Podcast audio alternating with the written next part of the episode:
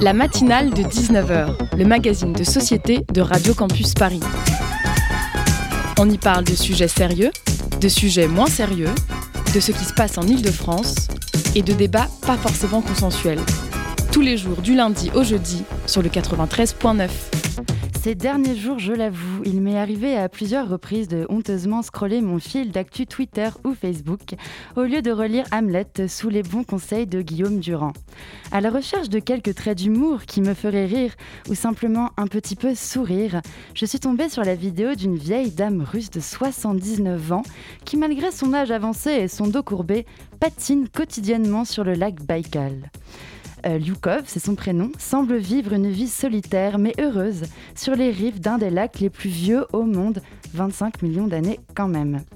Attendrie devant tant de poésie, je consulte les yeux humides les commentaires pour apprendre que le lac Baïkal, joyau de biodiversité sibérien, est l'un des plus pollués du pays. Dépité face à ces révélations, je cherche du réconfort peut-être une vidéo de bébé chien ou encore un montage sur les gros biscottos d'Olivier Véran exhibés lors de sa vaccination. Mais savez-vous sur quoi je tombe? Sur un débat d'un autre temps sur la twittosphère, où des individus proclament, convaincus que la misère sexuelle existe bien, oui oui, je vous jure, et qu'ils en souffrent, vous comprenez?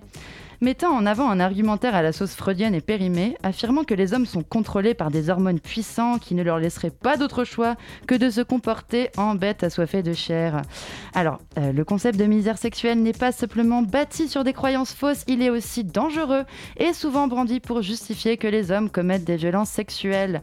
Je sais qu'en ce moment, il y a une tendance en France à douter de la science, mais laissez-moi le dire une bonne fois pour toutes, la misère sexuelle est une construction sociale qui ne repose sur aucun fait biologique. Je n'étais pas au bout de mes déceptions quand je tombe sur les dernières actus du Booba Gate, le padré du rap qui avait gagné le respect de tout un pays réduit à menacer des journalistes à coups de tweets véhéments parce que Planète Rap n'a pas voulu lui laisser carte blanche en direct. Décidément, ni diverti ni amusé par mes réseaux, j'ai dû faire face à l'inévitable et affronter l'écriture d'un édito pour ma première présentation. Car oui, si ma grand-mère qui m'écoute probablement à l'instant où je vous parle le sait, toi tu ne le sais peut-être pas cher auditeur, mais je m'appelle Zoé et ce soir c'est ma toute première présentation. J'ai failli défaillir cinq fois aujourd'hui et je peine à tenir sans trembler ma feuille, mais quel plaisir d'être là et d'orchestrer sous l'œil averti de Kathleen, ma mentor, cette émission formidable qu'est la matinale de 19h.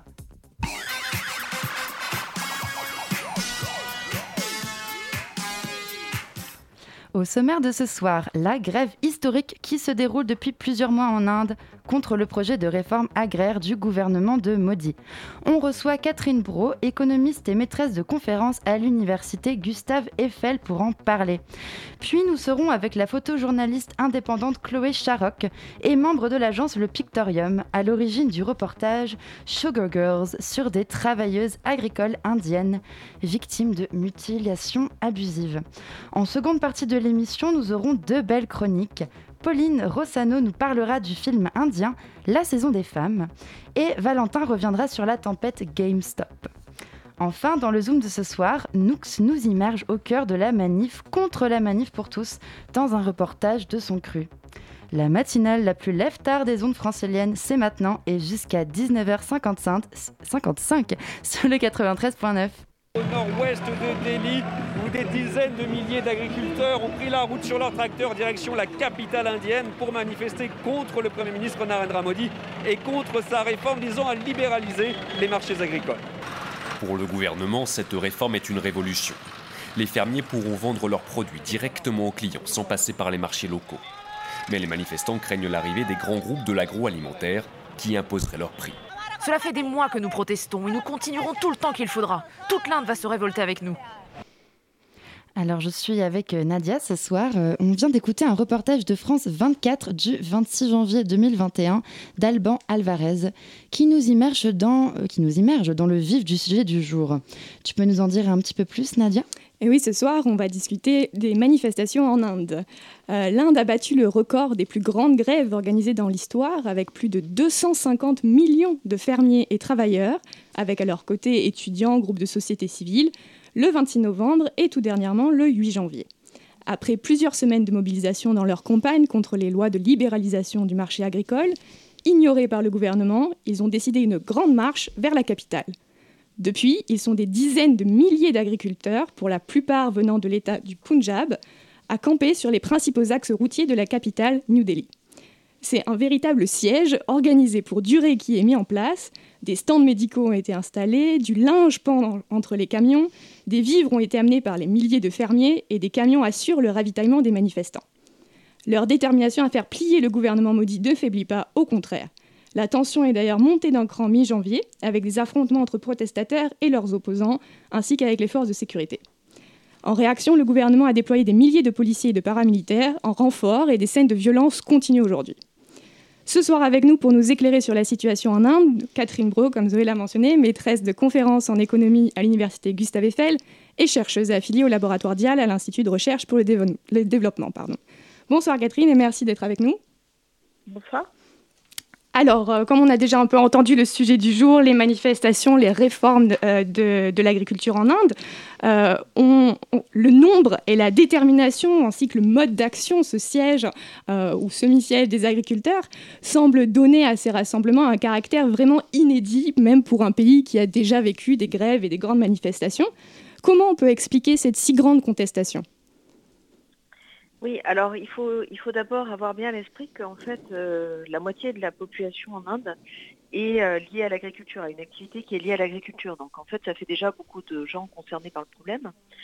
Et euh, en fait, vous avez raison de dire qu'au départ, c'est une manifestation qui est contre un projet de libéralisation du marché agricole en Inde. Mais en fait, on voit assez bien que depuis les incidents qui ont eu lieu euh, le jour de la République indienne, donc le, 26 janvier, ça a quand même viré plutôt au bras de fer en fait entre, entre le gouvernement et, euh, et les manifestants. C'est-à-dire que ça s'est vraiment largement durci à ce moment-là.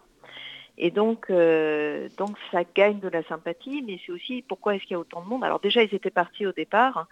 quand ils sont partis vers le mois de novembre pour manifester contre cette loi, ils étaient partis effectivement avec des vivres, enfin avec l'idée que ça allait durer.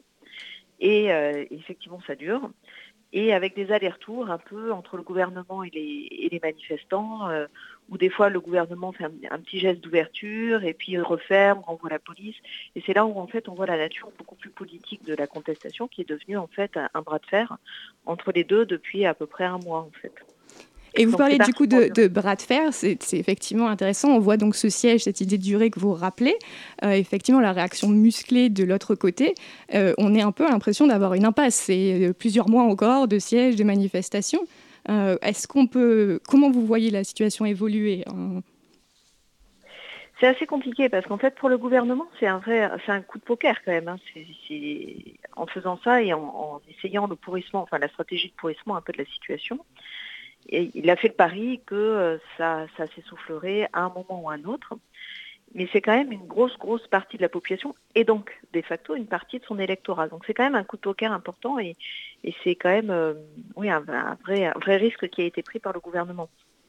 Après, il faut bien comprendre que le gouvernement me dit, lui, euh, vraiment a pratiqué le pouvoir et vit beaucoup dans, le, dans les coups d'éclat en fait et dans les bras de fer. C'est un gouvernement qui s'épanouit là-dedans. Donc euh, c'est difficile de dire comment tout ça va évoluer parce qu'effectivement la contestation monte de plus en plus et en même temps on sait très bien que cette polarisation qui est en train de se créer entre d'un côté les, manifestants, les manifestants qui sont qualifiés d'antinationaux et euh, ceux euh, qui sont plus les soutiens du gouvernement, c'est une situation qui est très polarisée et c'est une situation qui bénéficie beaucoup à un, gouvernement comme celui de Modi en fait.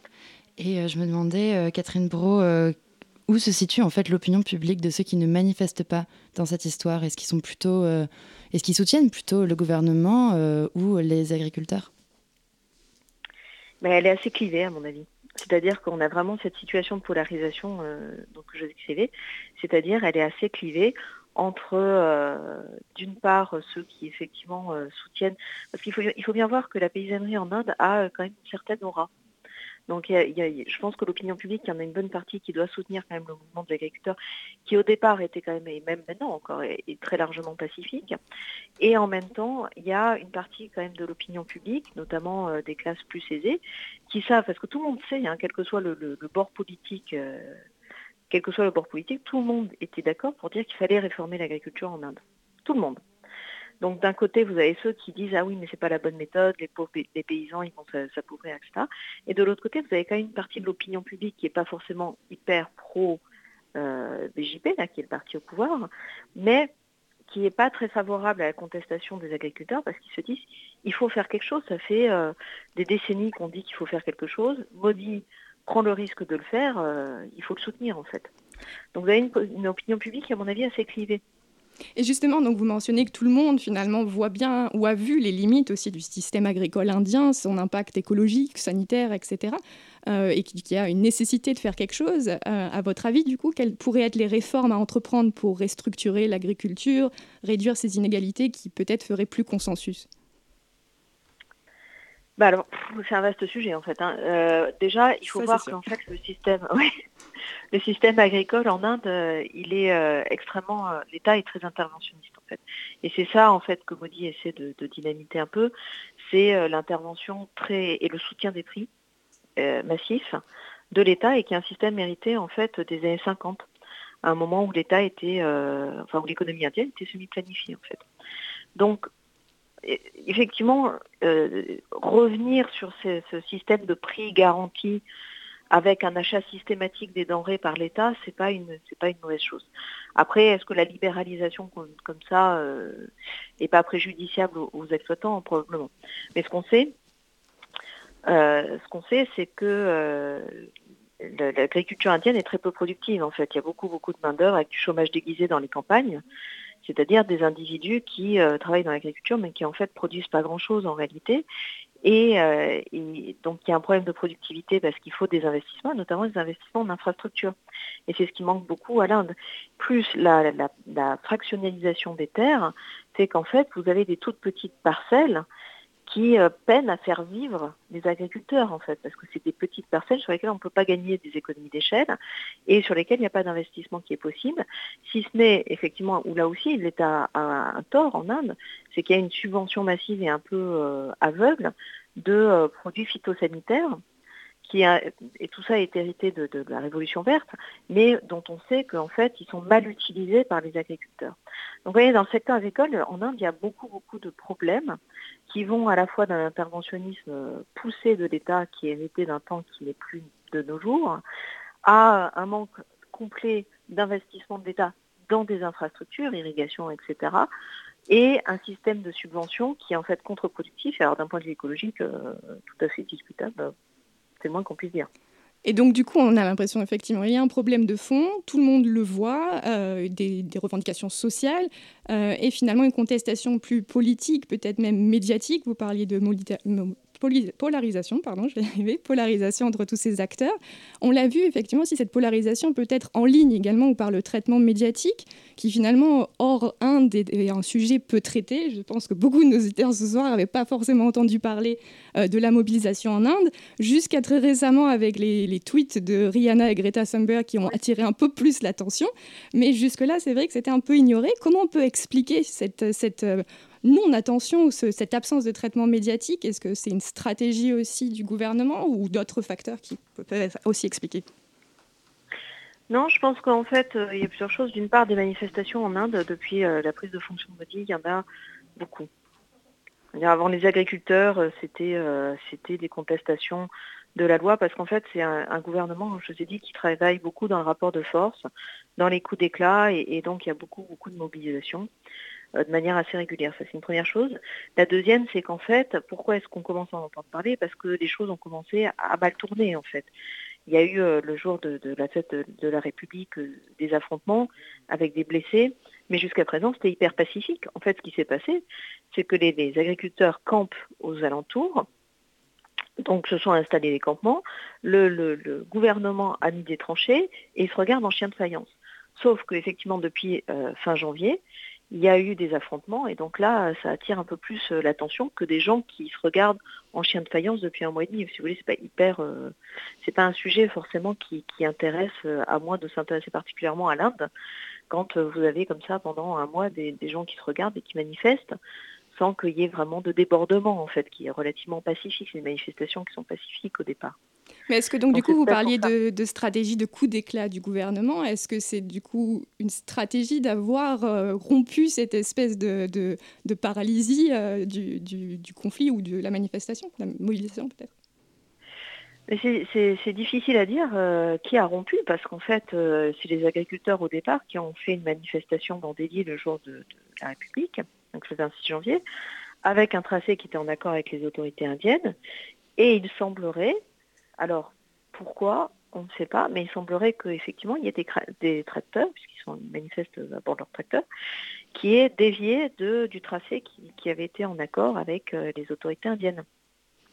Donc est-ce que c'est la provocation? Enfin, il y a des provocations de part et d'autre quand même. Je ne sais pas, à ce moment-là, il y a eu une telle exaspération qu'il y a eu des provocations, et notamment ce qui a beaucoup heurté euh, euh, en Inde, c'est des, agriculteurs qui viennent, comme vous le disiez, beaucoup du Punjab, donc beaucoup sont sikhs, de la communauté sikh, et qui ont mis en haut du fort, du fort rouge, qui est un, symbole en fait de l'Union indienne, hein, le drapeau sikh. Donc ça ça, ça fait grincer des dents aussi.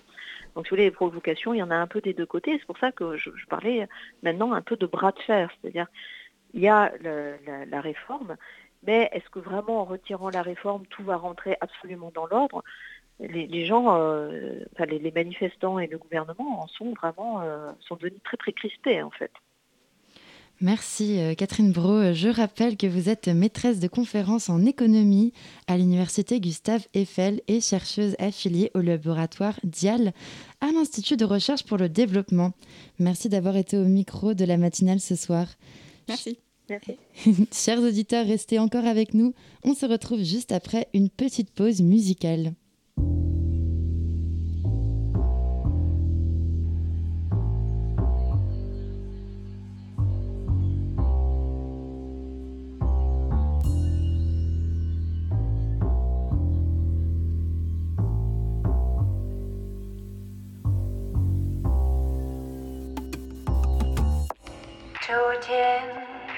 Beautiful summer day.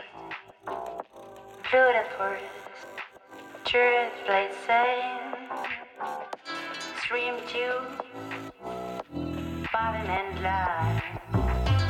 Whose me the heart was there then. Marshland, our tree filling.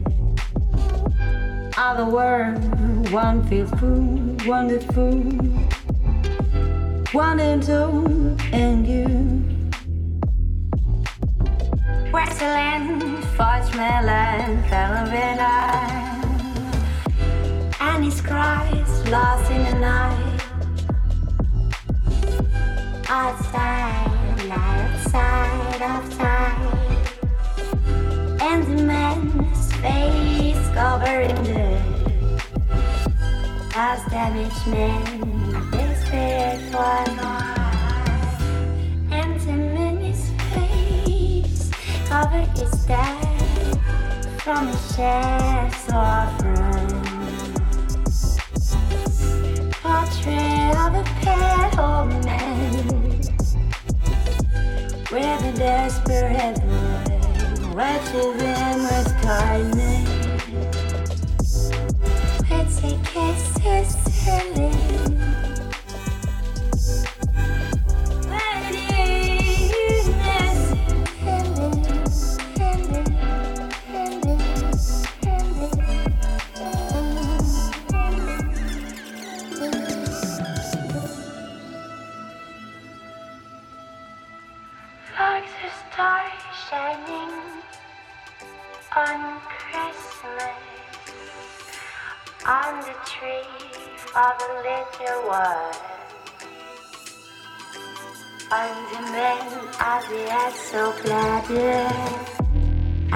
We had that new high, but Nick snuff back and describe right and get high. This right away, hot man of new era. Crumble. build country road, and step on this song road. This there in the night, and the pot rip all my heart in the middle of the rumble. stay love me smile, they love me smile, in the light?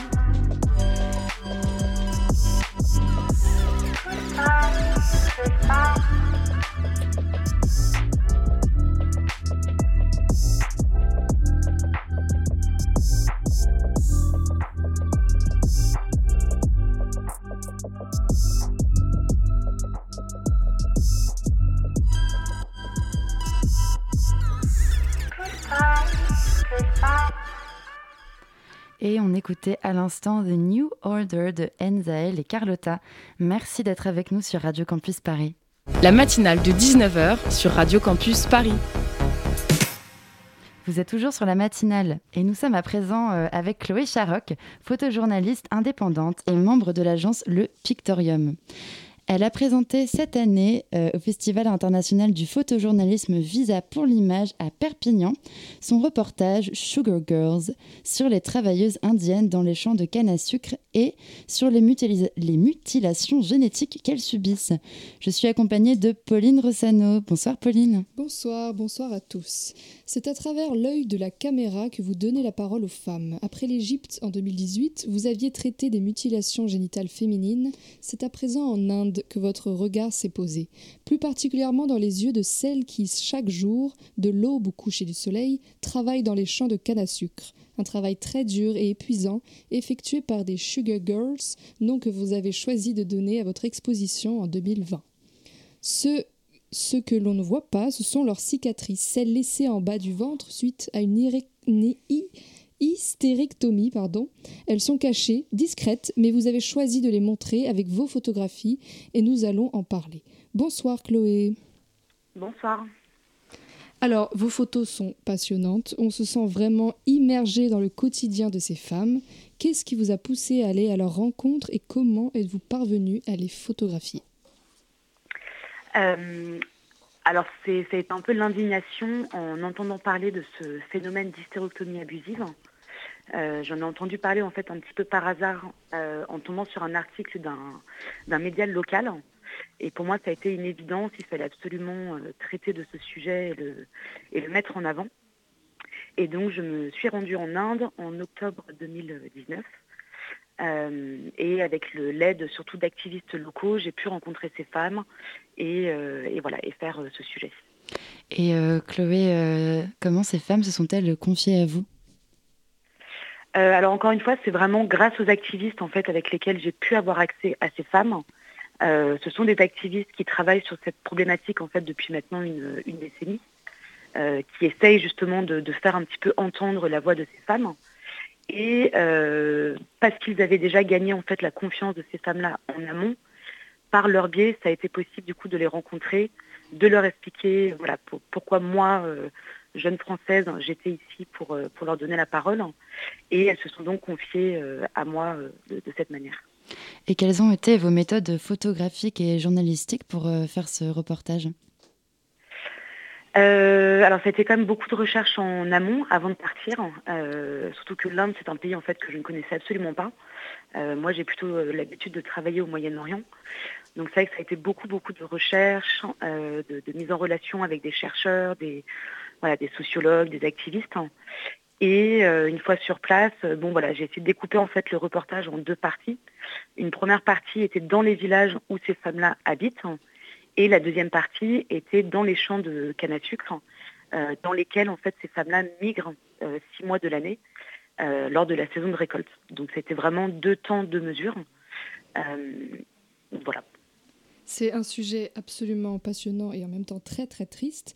Donc on l'a vu, ces femmes sont victimes, vous l'avez dit, d'hystérectomie abusive. Pourquoi de telles opérations? Qu'est-ce qui pousse ces femmes à accepter de subir ce genre d'opérations barbares, on peut le dire? Alors en fait, ces femmes, elles les acceptent tout simplement parce qu'elles pensent euh, être obligées de le faire pour leur santé.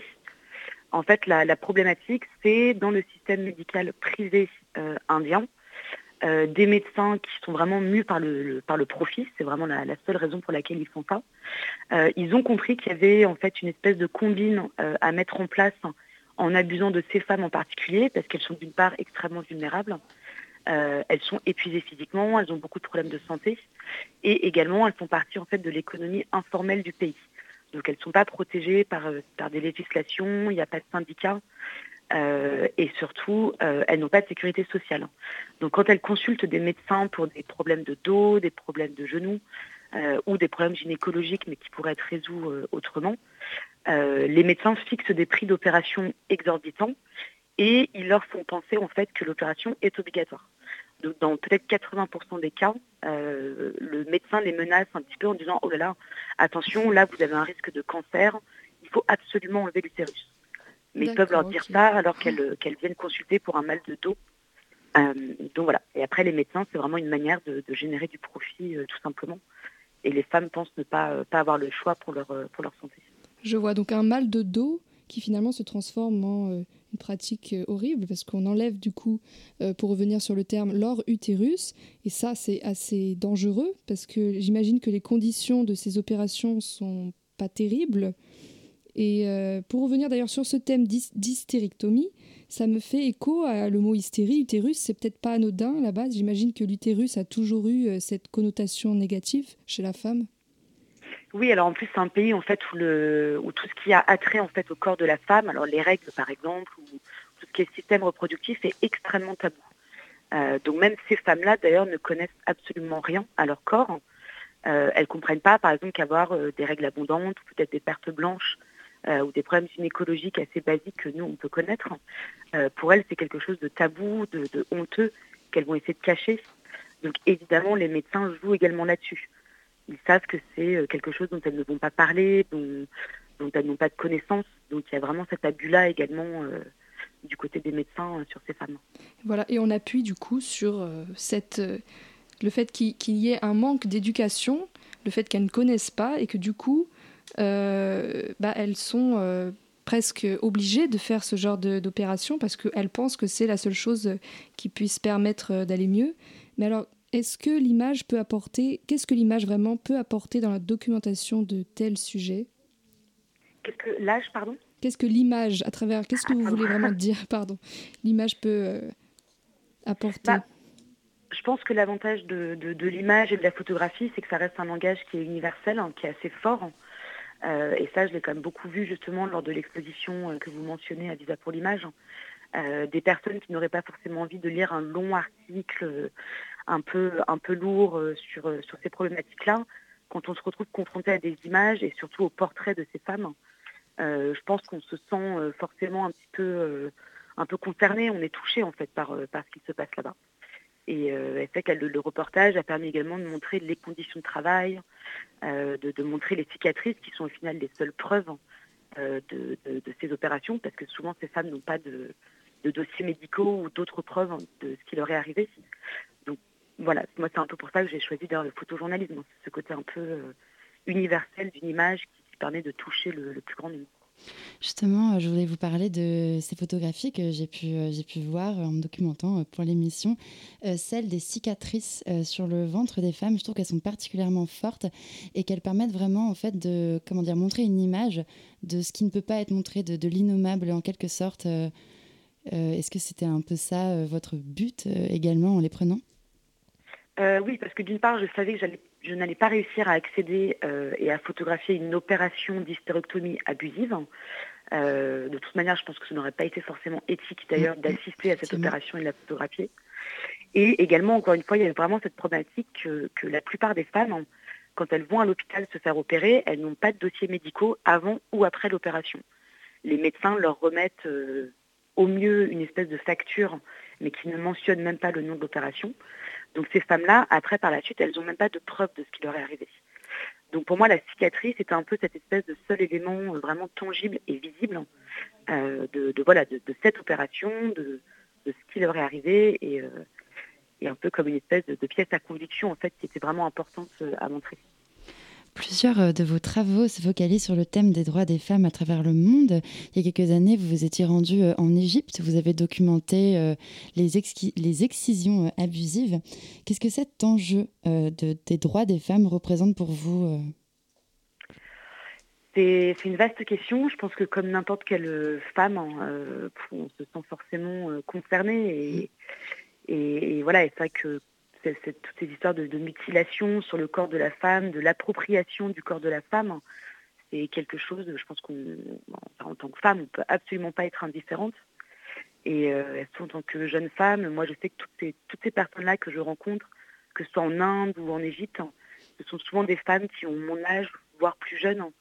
Euh, et, c'est quelque chose qui me, voilà, qui me révolte euh, et qui pour moi est extrêmement important de, de dénoncer en fait. Euh, et qu'on ne dénoncera d'ailleurs jamais assez. Et quand vous êtes mis en fait au photojournalisme, est-ce que c'était vraiment cette visée que vous aviez en tête de pouvoir documenter ces choses qui, qui vous touchaient?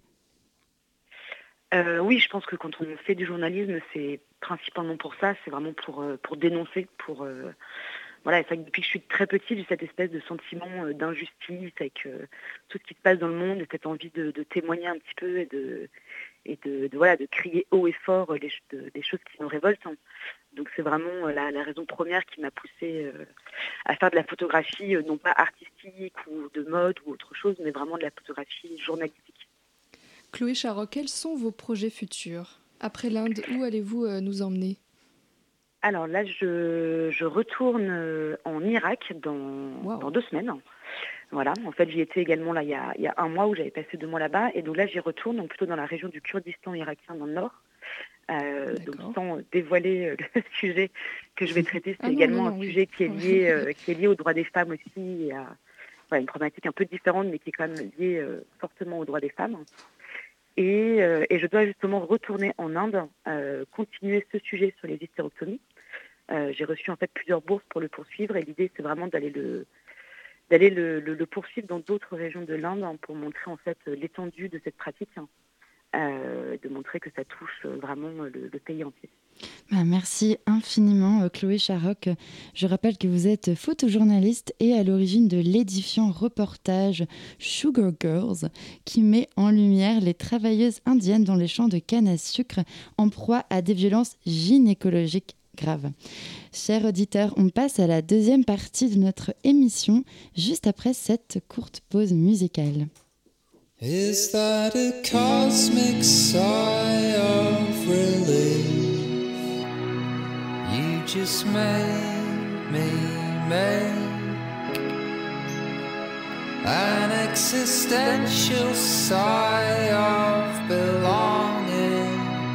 How did I find you out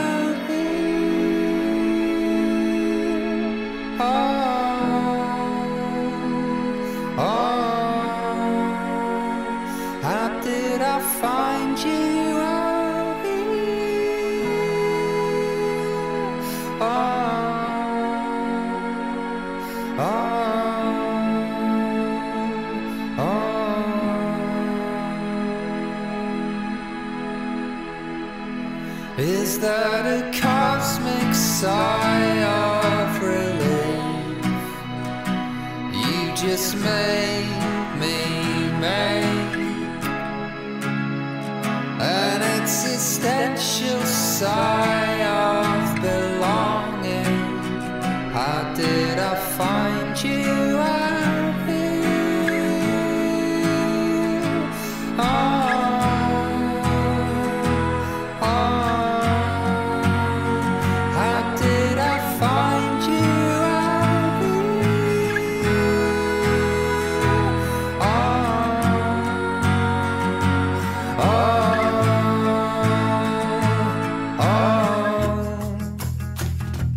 Ah.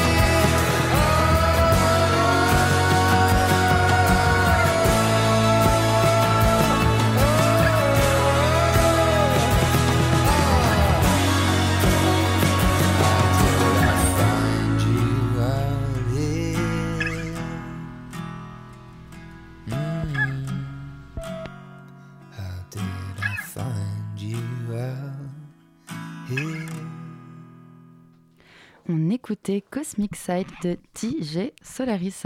Merci de nous écouter sur le 93.9. La matinale de 19h sur Radio Campus Paris. Et tout de suite, une chronique de Pauline Rossano. Bonsoir. Quelles sont belles les Indiennes? C'est au Rajasthan, paraît-il, qu'on trouve les plus beaux sourires de l'Inde. Et pourtant, ce n'est pas facile de naître femme dans cette région. Cet état du nord-ouest de l'Inde, qui compte près de 68 millions d'habitants, semble comme figé dans le temps, car c'est précisément là que les traditions reflètent encore aujourd'hui le mode de vie de l'Inde ancestrale. Alors on pourrait évoquer les citadelles majestueuses, son art coloré ou ses danses enflammées, mais ce n'est pas vraiment de ça dont j'ai envie de vous parler. Car c'est aussi au Rajasthan que naître femme est une situation à haut risque, où naissance rime parfois et souvent avec enterrement. Dès la naissance, des bébés filles sont enterrées vivantes car une fille là-bas n'a pas vraiment de place, de valeur et puis ça coûte cher, notamment au moment du mariage. Dans cette région, c'est une malédiction de naître femme face à toute cette puissance masculine de cette société patriarcale. Et pour en savoir plus sur ce sujet, Pauline, tu t'es intéressée à un film indépendant indien sorti en 2016 et qui a rencontré un certain euh, écho là-bas. Peux-tu nous en dire plus? Eh oui, je me suis retrouvée plongée en plein cœur d'un petit village du Rajasthan à travers un film, La saison des femmes, réalisé par la fabuleuse Lena Yadav et inspiré de faits réels. On, on suit la vie de quatre femmes aux chemins différents qui, grâce à leurs amitiés, vont avoir la force de s'opposer à leur destin de femmes indiennes. Dans ce village totalement isolé, il y a Rani, veuve à 30 ans, qui élève seule son fils de 17 ans, Ladjo, son ami, qui est battu chaque soir par son mari alcoolique et violent, ou encore la jeune Janaki, 14 ans, mariée de force telle à du bétail au salon de l'agriculture. Sans oublier Badji, à la fois danseuse et prostituée, indépendante mais négligée par cette société. Quatre héroïnes, quatre drames différents que peuvent endurer les femmes du Rajasthan. Mais tout change lorsqu'elle commence à remettre en cause cet ordre moral régi par les hommes et qui interdit l'éducation ainsi que leur indépendance. Yadav choisit de ne pas filmer les coups et les crimes, mais de les faire exister. Par les mots qui avouent, par les cris qui traversent les murs des maisons en pierre cuite, et puis par les larmes discrètes ou les hématomes que le fond de teint ne parvient plus à cacher. C'est donc dans ces visages, ces portraits de femmes extrêmement réalistes, à la fois simples et complexes, innocentes par leur jeunesse, mais aussi très lucides par leur situation, que la, cinéaste va puiser les réels problèmes que peut rencontrer cette société où l'homme est roi. Le film m'a profondément marqué par son contraste entre les drames que ces femmes traversent, leurs grandes difficultés et puis leur sourire, leur rire, des scènes joyeuses et festives, très, très bollywoodien avec un esthétisme et une musique qui m'a donné envie de danser. Bref, ce film est beau et derrière la tristesse se dresse un message de bonheur et d'espoir. Il nous touche, il m'a touché, il nous rappelle que encore aujourd'hui des femmes se battent chaque jour pour leur liberté. Merci beaucoup Pauline pour ces belles paroles pleines d'espérance et on vous encourage très vivement d'aller voir ce film. La saison des femmes à revoir notamment sur euh, Amazon Prime. Et tout de suite, le zoom. Le Zoom, dans la matinale de 19h.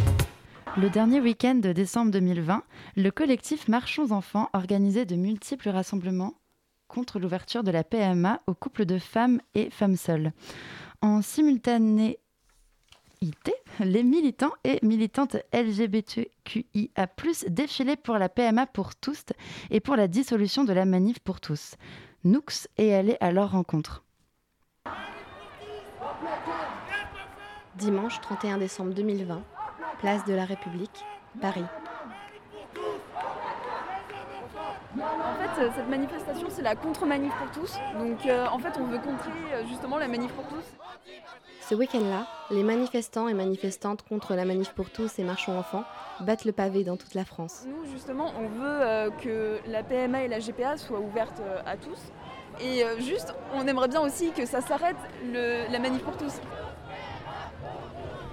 Leur but, ne pas laisser la rue à la Manif pour tous, organisation formée en 2012 en opposition à la loi Taubira, autorisant le mariage de couples de même genre. Enfin, deux parents du même genre peuvent totalement être aussi bons que deux parents, euh, deux parents hétéros. Contre-manifestation, en réaction à la cinquantaine de rassemblements organisés dans toute la France par la coalition Marchand Enfants, cette dernière réunit une vingtaine d'associations majoritairement catholiques parfois intégristes et souvent polémiques, comme la Manif pour tous ou encore Alliance Vita. On est dans un lycée privé catholique et à l'école, parfois, il peut y avoir des discriminations par rapport à quoi on ressemble, notre genre, notre orientation et on trouve ça inacceptable. Par exemple, il y a des profs qui nous font des remarques homophobes quand on fait même juste un câlin ou un bisou à quelqu'un du même, euh, du même genre. La Manif pour tous continue ses tentatives de coup d'éclat, même si moins médiatique et surtout moins soutenue depuis 2013. S'opposant toujours au mariage pour tous, elle rejette la PMA sans père, ainsi que la GPA, et lutte activement contre la théorie du genre.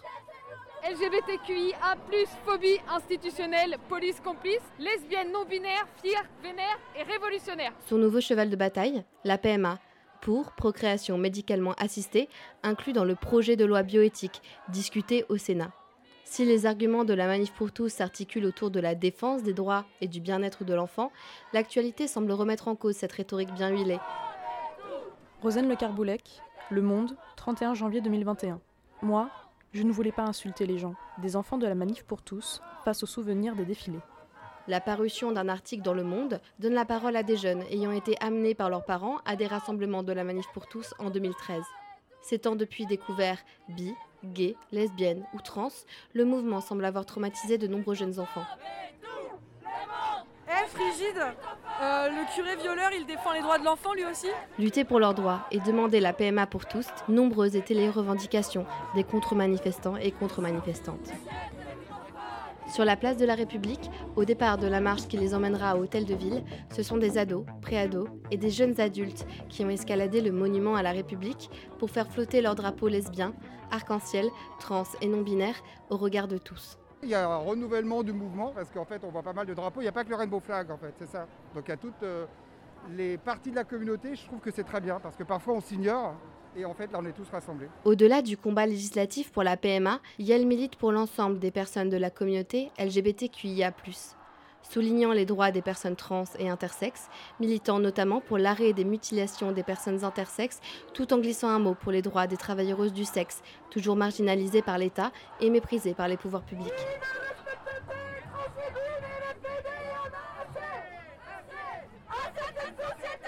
En plus de leur jeunesse, celles qui défilent représentent une partie de la communauté queer, souvent sous-représentée.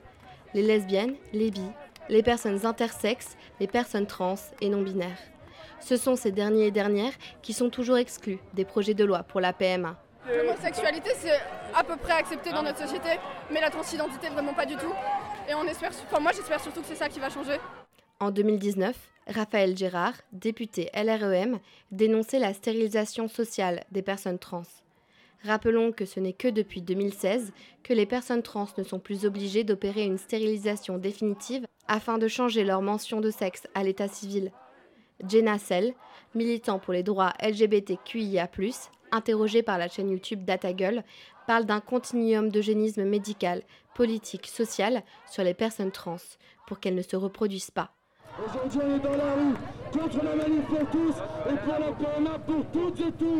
Et on arrête cette transphobie d'État. Mais la PMA sans père, comme l'appellent les militants et militantes de la manif pour tous, c'est une des promesses de campagne d'Emmanuel Macron. Il y a eu le Pax, il y a eu euh, le mariage pour tous, maintenant il y a la PMA. Je ne sais pas après s'il y aura la GPA parce que c'est la, la, nouvelle frontière. Déjà promise en 2016 par François Hollande, cela fait un moment que la loi n'a pas évolué en faveur des droits des personnes queer. Alors qu'en France, la PMA est entièrement remboursée par la sécurité sociale pour les couples hétéros, la discrimination sur la base d'une orientation sexuelle ou d'une structure familiale devient criante. La revendication s'est poursuivie sur euh, l'égalité des droits. Il y a la discussion sur la PMA, donc la PMA maintenant, pour toutes, sans restriction. Et après, je pense qu'il faut garder nos droits parce qu'il y a beaucoup d'homophobie aujourd'hui. En 2019, SOS Homophobie déplore une augmentation de 26% du nombre de témoignages reçus par rapport à 2018. 2396 témoignages en 2019, une hausse que l'association compare à celle observée en 2013, soit les deux années de débat public concernant l'ouverture de droits aux personnes LGBTQIA. Moi, je, je, vois beaucoup d'intolérance. Euh, moi, je me suis fait, euh, je me suis fait insulter, je me suis fait tabasser aussi. Donc, euh, ouais, ça, faut faire attention. Deux années où les opposants et opposantes aux droits des personnes queer se sont fait entendre au travers de la manif pour tous et aujourd'hui de Marchons Enfants. Parce que oui, oui, la manif pour tous est homophobe, n'en déplaise à ses militants, eux qui osent assimiler l'homosexualité à la zoophilie ou à la pédophilie. Alors que certaines des contre-manifestations étaient interdites par les préfectures, comme à Rennes, les militants et militantes se sont tout de même donné rendez-vous. À Rennes, les canons à eau ont été déployés sur les pro-PMA. Nantes révoltée rapporte l'utilisation de grenades et de charges sur les contre-manifestants et manifestantes. À Lyon, des militants et militantes pro-PMA ont été agressés par des sympathisants de Marchons Enfants. Selon Lyon Insurrection, une cinquantaine de militants d'extrême droite connus du milieu identitaire lyonnais ont attaqué certains et certaines militants et militantes LGBTQIA. À Paris, des militants militantes pro-PMA, déguisés pour l'occasion, se sont glissés dans le cortège afin d'opérer un kissing. Violentées par des membres du cortège, et elles seront exfiltrées par le service d'ordre. De ces militants qui osent aller à l'encontre des droits humains et qui violent la notion d'égalité de la liberté de notre soi-disant République. Des groupes de contre-manifestants et contre-manifestantes souhaitant rejoindre la manifestation de Marchons Enfants aux alentours d'écoles militaires vont se faire nasser plusieurs fois, puis escorter jusqu'au métro. On n'a pas le droit, nous on se fait tous renasser. Peut-être on est tous hétéreux, peut-être on a tous envie que euh, les PD n'aient pas d'enfants, merde Après avoir passé plusieurs barrages policiers, l'accès au rassemblement de marchons enfants me sera aussi refusé, ainsi qu'à d'autres photojournalistes. Comment On rentre dans la manifestation Ah non, c'est fini la manifestation. Sous prétexte que la manifestation est terminée, alors que derrière le cordon policier et les barrières en métal, de nombreux et nombreuses manifestants et manifestantes anti-PMA sont encore présents. Alors que le Sénat a adopté le projet de loi bioéthique en seconde lecture sans l'adoption de l'article 1, qui ouvre la PMA aux couples de femmes cisgenres, le texte doit encore passer en commission mixte paritaire afin de trouver un compromis entre les deux chambres. Sinon, une troisième et dernière lecture conclura l'adoption ou non du texte par l'Assemblée nationale. Merci Noux pour ce reportage. La matinale de 19h du lundi au jeudi sur Radio Campus Paris. Instant économique à présent, on accueille tout de suite Valentin. Bonsoir Valentin. Bonsoir.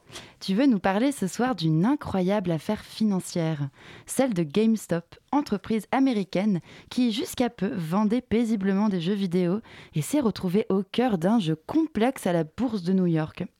Des fonds d'investissement et des parieurs amateurs rassemblés sur Reddit s'y sont affrontés. Valentin, tu t'inquiètes du traitement médiatique de cette affaire GameStop? Insurrection, bras de fer, David contre Goliath, on a lu tout un tas de métaphores et d'analyses triomphantes sur GameStop. Point commun, elles pointent vers une idée, celle que Wall Street aurait vrillé sous la pression de gamers valeureux. Malheureusement, c'est faux, et c'est même absurde de vouloir s'en tenir à cette vision des choses. Alors, court rappel des faits. GameStop, équivalent américain de Micromania, végète en 2020 avec des pertes, le jeu vidéo matérialisé ne fait plus recette. En bourse, des fonds spéculatifs ou hedge funds parient contre l'entreprise. Ils font du short selling ou vente à découverte. Ils empruntent une action d'entreprise, la vendent, la rachètent quelques semaines plus tard avant la fin du prêt et la rendent vite fait à la personne qui leur a prêté. Ce shortage est une technique risquée. Pour que ça fonctionne, il faut que le prix de l'action baisse entre la vente et le rachat. J'espère que vous me suivez pour pouvoir empocher la différence. C'est là qu'interviennent les types de Reddit. En décembre, ils lancent une rébellion contre ces spéculateurs qu'ils accusent de couler GameStop purement et simplement. Ils achètent en masse des actions et l'action, sous l'effet de la demande, voit son prix exploser de 20 à 350 dollars en deux semaines. Certains hedge funds comme Citron ou Melvin Capital sont obligés de se renflouer en urgence. Et pour autant, Valentin, la crise est passée pour les financiers. Et oui, la panique a gagné pas mal d'acteurs fin janvier, mais c'est fini. Certains ont perdu des plumes, c'est évident, mais ça représente une poignée d'acteurs. Les petits parieurs de Reddit, en revanche, ils ont subi la rechute du cours, stabilisé à 60 dollars désormais. Certains se sont endettés pour surfer sur la vague en achetant, et ils ont perdu beaucoup. Ce qui est triste aussi à Wall Street, c'est que les règles sont ainsi faites que personne n'y perd jamais vraiment dans l'ensemble. Plusieurs secteurs financiers s'en sont mis plein les poches dans cette histoire. C'est le cas des traders à haute fréquence. Vous savez, ces robots programmés pour gagner de toutes petites marges en rachetant et en revendant aussitôt, en une fraction de seconde. C'est aussi le cas des entreprises qui apprécient les variations de la volatilité. Alors je vous passe les détails, mais en gros, plus le prix d'une action est instable, plus ils s'enrichissent. Et GameStop est un régal pour ces financiers-là, qui sont parfois les mêmes que ceux qui shortaient au départ contre l'entreprise. CQFD fin de partie, face, ils gagnent, pile nous perdons, et ainsi va Wall Street. Ah, tu voulais aussi nous dire qu'il n'y a pas en fait de David et de Goliath dans cette histoire. En effet, c'est l'autre raison de ce petit billet d'humeur. Non, les parieurs de Reddit ne sont pas que des anarchistes qui voudraient renverser la finance internationale. Il n'a qu'à se baisser pour ramasser des CV un peu étranges. Hmm. Le fondateur du groupe qui a mené la fronde, Wall Street Bets, est un ancien banquier mexicain, Jaime Rogosinski. Alors il a quitté une banque de développement dédiée donc à la réduction de la pauvreté pour fonder son propre site de conseil financier avec pour devise YOLO, hein, pas le summum de la bienfaisance ni de la finance modérée. Un des modérateurs du site est en prison, lui. Il s'agit de Martin Shkreli. Et vous le connaissez peut-être comme l'homme le plus détesté des États-Unis. Son petit surnom au moment où il avait racheté un traitement contre la malaria pour le revendre 50 fois plus cher ensuite. Cette troupe a agi en faveur de GameStop après une alerte lancée par un autre type connu, Michael J. Burry. Il est le personnage joué par Steve Carell dans The Big Short. Le film raconte comment, histoire vraie, hein, Burry avait shorté lui-même des actions de Lehman Brothers en attendant, en sentant arriver la crise des subprimes en 2008. J'espère que vous commencez à sentir l'ironie de l'histoire. Même Reddit y est allé de son profit avec cette histoire boursière. Le groupe a signé une nouvelle levée, de fonds de 150 millions de dollars, dopée, on l'imagine, par le retentissement médiatique. Alors, les parieurs de Reddit ne sont donc pas des anges, on l'a compris. Mais les fonds d'investissement sont à condamner quand même, non? Eh bien, pas forcément. Je vais me faire l'avocat du diable en insistant sur un dernier point les fonds d'investissement qui ont tenté de shorter GameStop et se sont cassés les dents sont souvent vus comme des monstres, mais en réalité, ils agissent aussi souvent comme des gendarmes qui luttent contre les bulles spéculatives. Ils épluchent les comptes des entreprises, traquent des mensonges, des fraudes, et il n'est pas du tout rare qu'ils aient raison de vouloir faire baisser un cours de bourse. J'évoquais à l'instant Michael Burry, personne ne lui en a voulu d'avoir su avant les autres que Lehman allait tomber. Elon Musk lui-même, le patron de Tesla et homme le plus riche de la planète, a encouragé les parieurs à faire remonter GameStop en dépit des risques pris. Coïncidence ou non, Tesla se fait également sévèrement shorter en ce moment. Beaucoup y voient une énorme bulle financière. Il a donc une dent contre les hedge funds, logique. En somme, et c'est la seule conclusion que j'aimerais amener, les méchants de l'histoire tels qu'on l'a raconté dans les médias français ces derniers jours ne sont pas forcément là où on le croit. Il y a même fort à parier qu'il n'y ait ni méchants ni gentils, mais simplement et bêtement des intérêts financiers. Bah, merci beaucoup Valentin pour cette chronique technique mais très intéressante et on laissera les auditeurs méditer sur la question. La matinale de 19h, c'est fini pour aujourd'hui. Je remercie nos invités d'avoir été en ligne avec nous ce soir. Merci à Catherine Bro, économiste et maîtresse de conférence à l'université Gustave Eiffel et chercheuse affiliée au laboratoire DIAL à l'Institut de recherche pour le développement. Merci à Chloé Charoc, photojournaliste et créatrice du reportage Sugar Girls. Merci à Kathleen Frank de m'avoir guidée avec sagesse en cette première présentation. Merci à Nadia Noumri et à Pauline Rossano d'avoir avec brio mené notre grand sujet. Merci à Noux d'avoir assuré le Zoom avec son reportage. Merci à Pauline Rossano et Valentin Gris pour leur chronique. Merci à Anaïs, notre étoile de productrice qui m'a fait confiance. Merci à Chani en régie, sans qui cette émission ne serait pas arrivée jusqu'à vous. Chers auditeurs, que je remercie enfin chaleureusement de nous avoir suivis sur le 93.9. La matinale de 19h, c'est fini pour cette semaine et on se retrouve tout bientôt pour de nouvelles aventures. Bonne soirée sur Radio Campus Paris.